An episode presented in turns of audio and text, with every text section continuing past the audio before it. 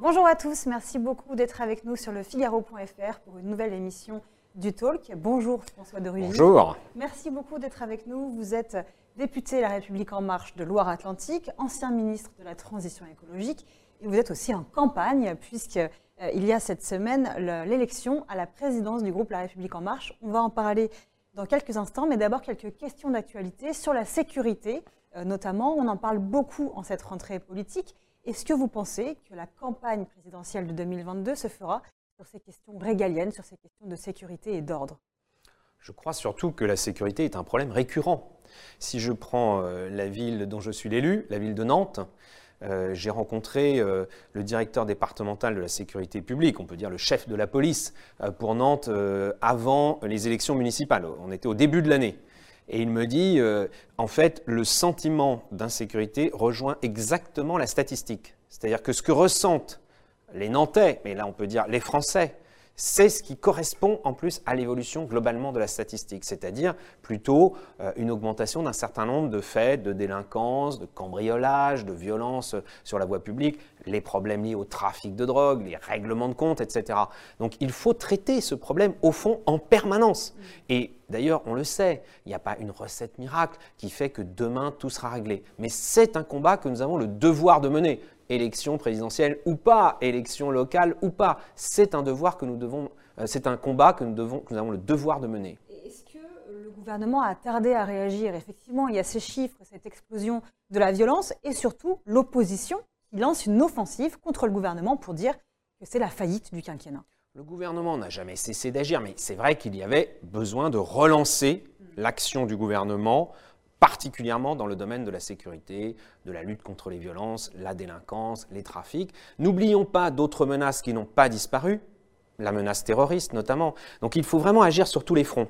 Et nous avons dans le débat politique à la fois des gens qui disent on n'en fait pas assez, etc., mais aussi, ne l'oublions pas, des gens qui disent depuis trois ans et qui ont beaucoup de relais médiatiques qu'il euh, ne faut pas de politique sécuritaire, qu'il y a trop de violence policière, qui préféraient placer le débat sur ce terrain-là. Et ça, nous avons dû, euh, et nous devons encore plus, euh, aussi faire face à ces attaques contre les forces de police, en quelque sorte. Hein. Nous avons beaucoup d'attaques médiatiques et politiques contre les forces de, politique, de police plutôt que contre la délinquance. Alors où est-ce que vous vous situez? On a l'impression qu'il y a deux lignes au gouvernement celle du ministère de l'Intérieur, de Gérald Darmanin, qui parle d'ensauvagement de la société, et en face, celle de Dupont-Moretti, le garde des Sceaux, euh, qui, euh, qui, pour lui, ce vocable alimenterait le sentiment d'insécurité. Où est-ce que vous vous situez? Est-ce que vous pourriez reprendre euh, ce discours sur l'ensauvagement de la société? Nous, les députés de la majorité, nous ne voulons pas être les otages d'un débat plus ou moins organisé entre deux ministres. Moi, je veux être très clair là-dessus. Vous l'avez dit euh, en introduction, je suis candidat actuellement à la présidence du groupe La République en marche à l'Assemblée nationale. L'élection aura lieu euh, après-demain. Euh, donc, je me préoccupe, je me projette dans le fait que le groupe de la majorité, les 280 et quelques députés de la majorité ne doivent pas être les otages d'un débat entre deux ministres, qui est un débat classique ministre de la Justice, ministre de la Police, on peut dire. Moi, je suis plutôt, par sensibilité euh, personnelle, très attaché à une lutte euh, ardente contre l'insécurité qui nécessite tout le temps de nouveaux moyens, à la fois techniques, humains. Nous renforçons les effectifs dans la police, aussi dans la justice d'ailleurs, qui nécessite une bonne articulation, euh, une bonne chaîne entre la police et la justice, l'action de la police, l'action de la justice, et qui nécessite aussi des moyens, euh, des nouvelles lois. Il faut le reconnaître. Parfois, on nous accuse, ah, il y a une loi tous les ans sur la sécurité. Eh bien oui, il faut parfois prendre de nouvelles mesures par la loi, parce que c'est ce qui permet d'être plus efficace. Vous savez, les délinquants, eux, en permanence, ils cherchent à contourner la loi. Et donc, en permanence, il faut s'adapter. Bah, je vois euh, les propositions du ministre de l'Intérieur, par exemple, sur l'idée de dire on pourrait avoir euh, des amendes, ce qui va beaucoup plus vite, ce qui est beaucoup plus efficace, sur les occupations de halls d'immeubles. Mm. Moi, je suis élu d'une grande ville, euh, c'est un, problème récurrent, euh, mais aussi par rapport, on l'a fait sur les violences de rue. À l'époque, on s'est moqué de nous quand nous avons pris une loi euh, sur le harcèlement de rue contre les femmes. Eh bien, cela a permis de prendre un certain nombre euh, de, mesures, d'amendes contre les harceleurs de rue. Et nous avons bien fait de le faire. On le fait là aussi, le ministre de l'Intérieur le met en œuvre euh, sur la question de la consommation de cannabis. C'était un engagement de 2017, on l'a d'abord expérimenté, aujourd'hui on le généralise, c'est une bonne chose. Vous, vous ne sentez pas du tout en décalage avec ce gouvernement qui veut faire par exemple de la lutte contre les trafiquants de drogue, même sur la consommation de drogue, une priorité, alors que vous-même vous défendiez il y a quelques années la légalisation du cannabis. Oui, mais ça, c'est autre chose. En 2017, le président de la République, Emmanuel Macron, a été élu sur un programme dans lequel il n'y avait pas euh, d'évolution sur la légalisation du cannabis. Donc c'est un autre débat, mm. on pourrait toujours avoir, mais euh, là, ce qui compte, c'est de mettre en œuvre ce que nous avions dit et surtout de faire face aux problèmes. Et surtout, ce qui me frappe depuis euh, quelques jours ou quelques semaines, c'est qu'on est en train de faire des débats sur les mots en sauvagement, pas en sauvagement, est-ce que c'est le bon mot, est-ce que c'est pas le bon mot? Alors des débats sur des plateaux télé, il y en a plein. Mais ce qui compte, c'est pas d'en débattre sur des plateaux télé, c'est de le combattre sur le terrain. Il faut agir. Peu importe, j'ai envie de dire le mot, mm. la réalité, on le sait bien, c'est qu'il y a en effet parfois des attaques euh, sauvages. Hein. Mm. on dit d'ailleurs souvent quelqu'un a été sauvagement assassiné ou quelqu'un a été sauvagement battu Marine Le Pen euh, dans la barbarie. Oui, on peut. Bah, il y a parfois des actes barbares, oui. Mm. et donc face à cela, eh bien, il faut agir. Et c'est ce que nous faisons. Et c'est ce que nous souhaitons que le ministre de l'Intérieur fasse, parce que c'est sa mission. Un ministre de l'Intérieur, c'est en quelque sorte un ministre de la sécurité et de la police, et il doit donc agir sur le terrain. Ce que nous faisons, les effectifs ont été renforcés, alors que la droite les avait réduits. Euh, et parfois aussi, les lois doivent être renforcées, alors que la gauche, souvent, est dans l'idée qu'il faut au contraire alléger euh, les lois et se préoccupe plus des personnes mises en cause que des victimes le Parlement doit aussi avoir euh, son mot à dire. Et justement, vous l'avez dit, vous êtes candidat à la tête du groupe La République En Marche. L'élection aura lieu euh, mercredi et jeudi.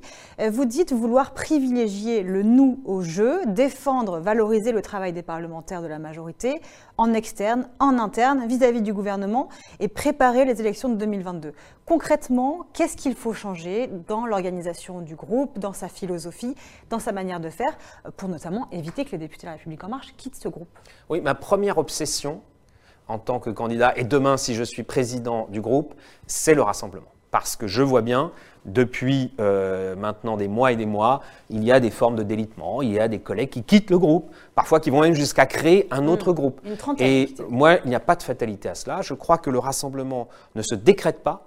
Pendant trois ans, peut-être, les deux présidents de groupe qui sont succédés ont un peu euh, fait des injonctions auprès des députés de la majorité en disant il faut être unis, il faut être rassemblés, mais sans construire. Je crois que le rassemblement se construit par des méthodes de travail beaucoup plus efficaces, beaucoup plus transparentes. C'est ce que souhaite la très grande majorité des collègues députés. J'ai une autre obsession, c'est de valoriser le travail des députés, que le groupe majoritaire soit le débouché qui permette de faire avancer les idées que les députés ont, qu'ils font remonter du terrain notamment. Et puis enfin, la troisième obsession, c'est de réussir 2022 et là aussi d'avoir le meilleur bilan possible, ce qui passe par la meilleure action au Parlement, euh, et puis aussi de se préparer à soutenir euh, la candidature du président de la République s'il veut se représenter, et ensuite à faire réélire le maximum de députés de la République en marche. Est-ce que le gouvernement doit davantage consulter euh, les députés? On le voit par exemple cette semaine, le plan de relance, 100 milliards.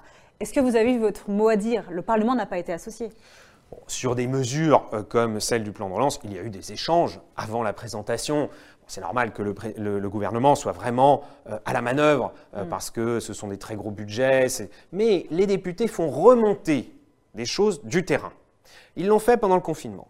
Ils l'ont fait pendant le déconfinement. Nous le faisons sur la relance. Eh bien, très concrètement, moi, je souhaite que les députés soient membres des comités régionaux de suivi du plan de relance, dans lesquels il est prévu qu'il y ait des représentants de l'État, des représentants des syndicats et des représentants des élus locaux. Il faut absolument que les députés, toutes tendances confondues d'ailleurs bien sûr, soient dedans parce que ce sont les meilleurs euh, capteurs de terrain pour ensuite le faire remonter auprès du gouvernement et donc faire évoluer un certain nombre de dispositifs, vérifier que ce qui est fait marche et si ça ne marche pas, de le changer. Est-ce que, selon vous, il faut organiser des courants au sein du groupe La République En Marche? On sait qu'il y a des députés qui viennent de la droite, d'autres qui viennent de la gauche ou de l'écologie, c'est votre cas. Est-ce qu'il faut D'autres qui n'avaient pas d'engagement de, politique avant d'être élus députés.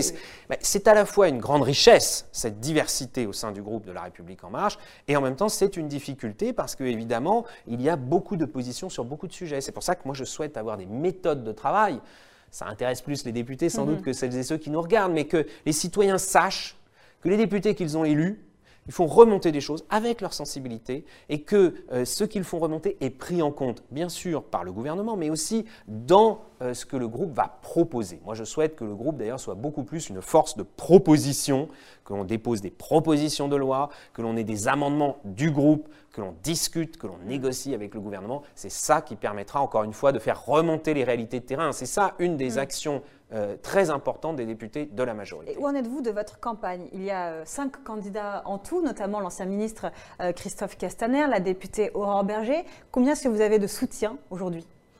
Vous savez, moi, je ne suis pas là pour jouer les devins. Je suis là pour agir jusqu'au bout pour convaincre mes collègues, parce que je sais que beaucoup hésitent, ce qui est normal, et qu'ils et elles se posent la question tout simplement de qui est la meilleure personne pour être président de groupe.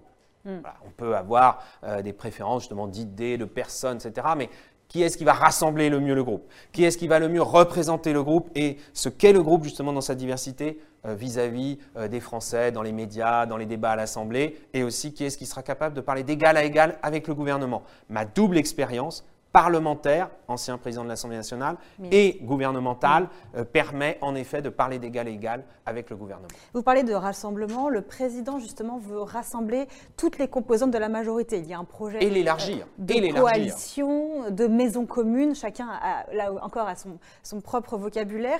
Est-ce que ce n'est pas pour masquer la faiblesse du parti La République En Marche, qui ne fonctionne pas, qui n'existe pas depuis 2017 En tout cas, il y a une nécessité, en effet, de, de refonder en quelque sorte les, mouvements euh, politiques qui euh, soutiennent l'action du président, qui soutiennent euh, les députés, dont sont membres les députés de la majorité, notamment, c'est vrai, en vue des élections régionales et départementales. Il faut se présenter. Il faut se présenter.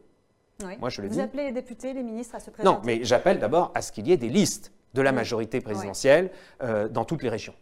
Et je crois que c'est important. Et d'ailleurs, les députés. Vous pourriez être candidat vous-même dans le pays Se sentent concernés ma priorité, c'est le groupe. Donc, euh, si je suis élu président de groupe, ce sera bien sûr ma priorité. Mais ce que je souhaite, avant même qu'on parle des candidatures, et les députés ont envie d'être associés à ce choix stratégique qui est de présenter des listes parce que nous avons des choses à dire sur les compétences des régions. Vous voyez bien que les régions peuvent être des acteurs aux côtés de l'État pour la relance mhm. économique, pour aussi la formation. On va avoir besoin de beaucoup de formation des salariés euh, pour faire face aux changements liés à cette crise. Bon, aujourd'hui, on a des régions qui sont plutôt en opposition avec l'État. Il vaudrait mieux marcher main dans la main. Et ça mhm. peut être euh, notre message au moment des élections euh, régionales et départementales de l'année prochaine. Une dernière question avant de passer à celle de, Léa Fournier qui relaye les questions de, nos internautes. Euh, un sondage euh, qui, a été publié hier dans le JDD, 43% des Français jugent qu'Emmanuel Macron gouverne à droite. Euh, vous, vous venez de la gauche, de l'écologie en tout cas. Est-ce que ça vous inquiète? Est-ce que vous voudriez qu'il y ait un rééquilibrage pour la dernière partie du quinquennat? Emmanuel Macron, en 2016-2017, lorsqu'il était candidat à l'élection présidentielle, il a souhaité rassembler les progressistes de gauche et de droite. Il a dit on est plutôt habitué en France à dire les progressistes sont de mm. gauche et les conservateurs sont de droite. Mais la réalité, c'est qu'il y a bien sûr des conservateurs à droite, mais il y en a aussi à gauche. Et nous l'avons vérifié depuis trois ans. Mm. Comment beaucoup de députés de gauche s'opposent à tout changement, par exemple dans le secteur public. Et puis, euh, nous avons des progressistes à gauche, mais nous en avons aussi à droite. Et nous, nous rassemblons les progressistes de gauche et de droite. Et d'ailleurs, moi, je veux être le président de groupe qui rassemble les progressistes de gauche et de droite. Notre groupe est en quelque sorte le groupe progressiste. Et il y a des progressistes qui viennent de la gauche à droite. Et notre point commun, c'est d'être progressiste. Mais ça penche un peu trop à droite n'est pas la question, je crois que ce n'est pas la bonne grille de lecture. Je sais bien que euh, vous, les journalistes, euh, un certain nombre de gens, les acteurs politiques de gauche ou de droite, veulent tout le temps ramener le débat vers la gauche, la droite. Est-ce que c'est efficace Dans cette crise, soyons concrets. Est-ce que c'est de gauche ou de droite de protéger les salariés comme le gouvernement l'a fait avec la généralisation du chômage partiel quand il y a eu la crise? Est-ce que c'est de gauche ou de droite de, euh, de, faire un plan de relance de 100 milliards? Autrefois, on aurait dit c'est plutôt de gauche. Hein, c'est des dépenses publiques, c'est de la protection sociale très forte. Euh, augmenter les salaires, augmenter les salaires des soignants. Est-ce que c'est de gauche ou de mm. droite? Bon, la question c'est de savoir si c'est efficace. Est-ce que pour faire face à la crise, il vaut mieux des recettes de gauche ou des recettes de droite? Je crois qu'il faut des idées qui, certaines, sont considérées comme de gauche et d'autres qui sont considérées comme de droite, dans la mesure où elles nous permettent de progresser. Merci. On accueille tout de suite Léa Fournier pour poser vos questions.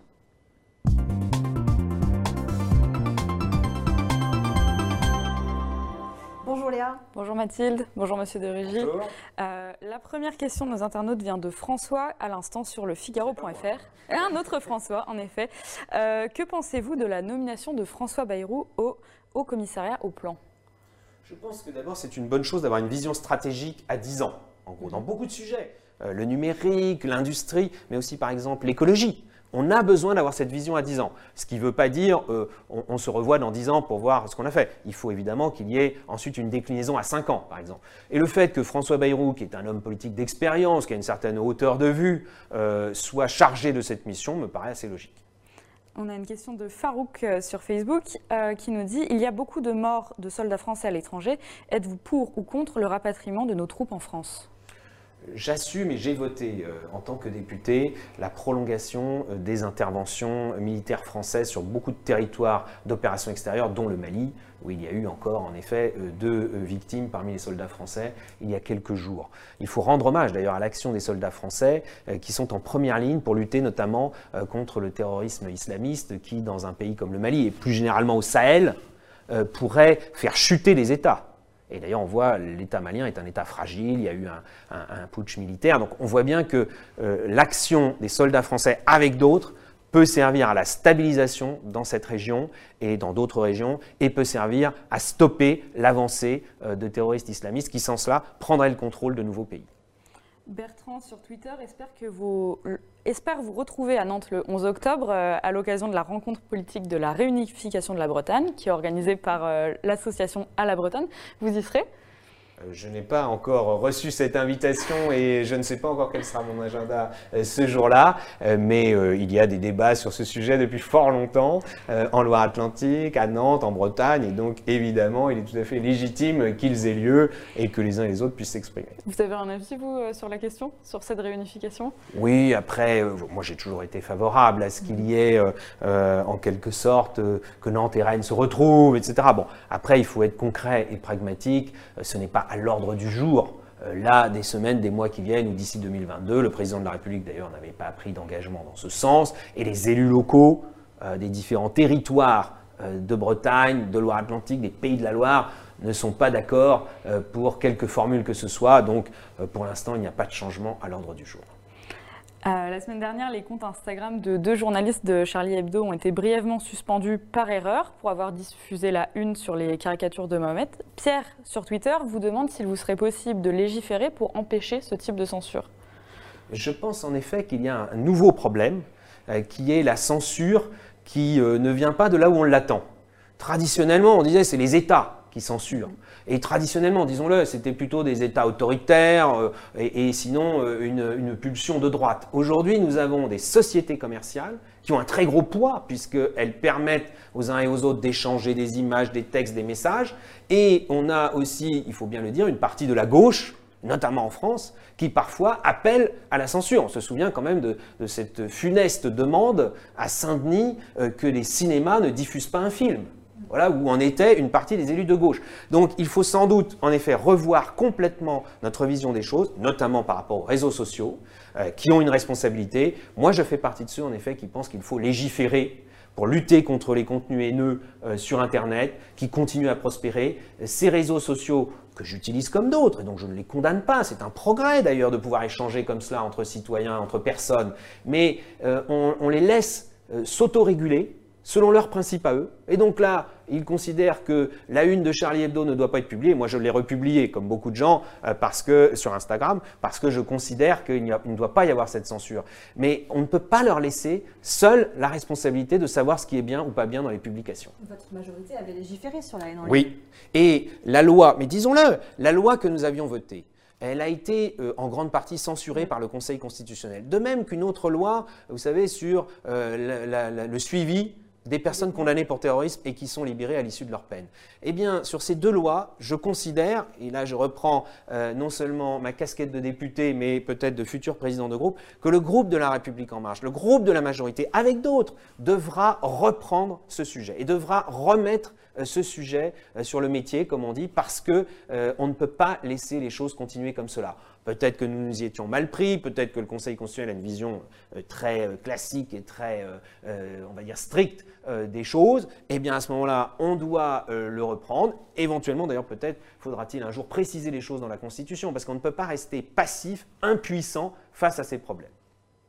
Dernière question d'une de nos internautes sur le Figaro.fr. Que voudriez-vous dire aux Français face à la montée des incivilités et de la délinquance? C'est Karine qui nous pose cette question je crois qu'on en a parlé au début euh, de l'entretien, euh, c'est quelque chose, euh, c'est un combat permanent. Pour moi, le combat contre les violences, parce qu'on parle des incivilités, mais qu'est-ce qu'on met derrière incivilité Il y a de tout. Hein, euh, euh, oui, on peut se faire cracher euh, dessus dans le bus ou dans le tramway ou dans la rue, ou on peut se faire interpeller des femmes notamment qui se font beaucoup héler dans la rue sans raison, sinon parce que ça relève à une forme d'agression d'hommes, comme il peut y avoir des, des agressions violentes, il peut y avoir du trafic, il peut y avoir des gens qui règlent des comptes. on sait que l'usage des armes à feu aujourd'hui a vraiment euh, explosé euh, partout dans le pays, que ça remonte à plusieurs années, il faut mener ce combat en permanence. On obtient des résultats d'ailleurs quand on est euh, main dans la main, police nationale, évidemment gendarmerie, mais surtout police municipale. Quand je vois des mairies, et notamment des nouveaux maires, notamment des nouveaux maires verts, qui continuent à être contre les polices municipales, contre les polices municipales armées, contre la vidéosurveillance, alors que c'est ça qui permet de progresser et de ne pas laisser l'impunité s'installer, eh bien il faut mener vraiment cette action euh, sur tous les sujets euh, de, encore une fois, de délinquance ou de violence, et il faut ensuite que la chaîne police-justice soit efficace. Merci beaucoup François de Rugy. Merci. Merci Léa Fournier. On se retrouve demain pour une nouvelle émission du Talk sur le Figaro.fr. Bonne journée.